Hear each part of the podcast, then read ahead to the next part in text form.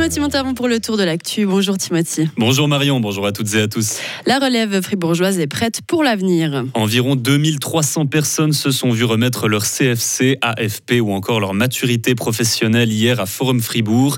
Sans surprise, la formation d'employés de commerce compte le plus de représentants. Mais de manière générale, est-ce que l'apprentissage est toujours aussi attractif? La réponse de Christophe Nidègre, chef du service de la formation professionnelle. Je m'élève un petit peu contre cette idée qu'il y a un manque d'attrait de l'apprentissage. On sait qu'il y a certains métiers qui ont peut-être un petit peu plus de peine à, trouver, effectivement.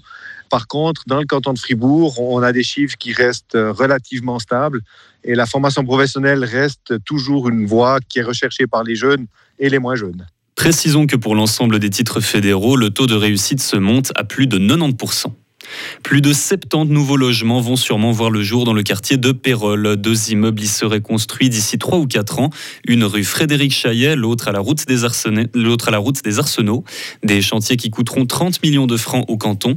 Il y a deux ans, plusieurs oppositions avaient poussé un projet similaire à se retirer. Une écurie a été frappée par un incendie jeudi soir à Forel, dans le canton de Fribourg. La seule victime est une vache qui a été blessée puis euthanasiée. Les 50 autres animaux s'en sont sortis sains et saufs.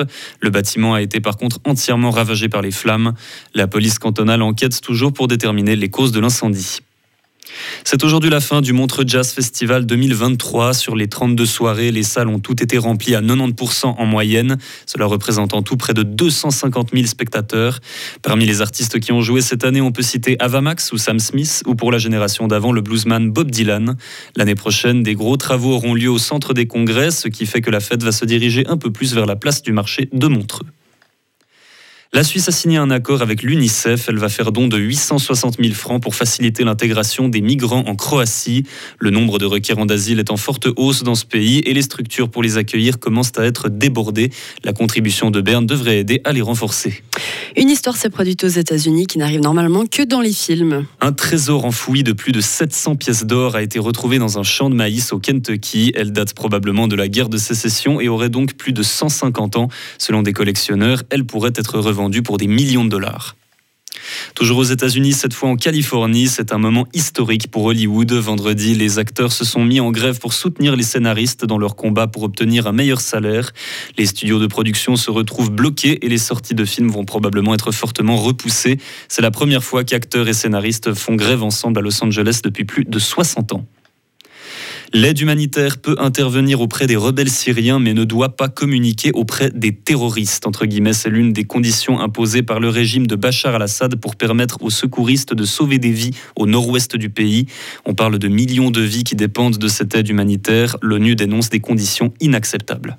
En cyclisme, c'était hier la 13e étape du Tour de France. Le Polonais Mikhail Kwiatkowski est allé chercher sa première place au sommet du Grand Colombier. L'échappée est toujours de mise entre les deux favoris pressentis pour la place de grand vainqueur, le Slovène Tadej Pogacar et le maillot jaune danois Jonas Vingegaard. Ce dernier voit son avance sur le Slovène diminuer peu à peu, mais se dit malgré tout très satisfait de la performance d'hier. On l'écoute maintenant. Je ne suis ni frustré ni déçu. Nous espérions que l'échappée aille jusqu'au bout et c'est ce qui s'est passé. Pour nous, c'était une très bonne journée. Pour être honnête, je suis assez heureux que l'écart soit celui-là. Je suis content de cette journée et de ce que l'équipe a fait. Je pense que les deux étapes qui viennent me conviennent et j'attends ces deux jours avec impatience. Une interview menée par Patrick Deletro de la RTS. Ces deux prochaines étapes dont il parle font partie des quatre qui traverseront les Alpes. Elles démarrent aujourd'hui à Annemasse et se terminera celle d'aujourd'hui aux Portes du Soleil. Du côté des cortes de tennis, la finale féminine du tournoi de Wimbledon démarre aujourd'hui à 15h. Elle opposera la Tunisienne Ons Jabeur et la Tchèque Marketa Vondrousova. La première est actuellement sixième joueuse mondiale. La seconde est en finale de Grand Chelem pour la deuxième fois de sa carrière.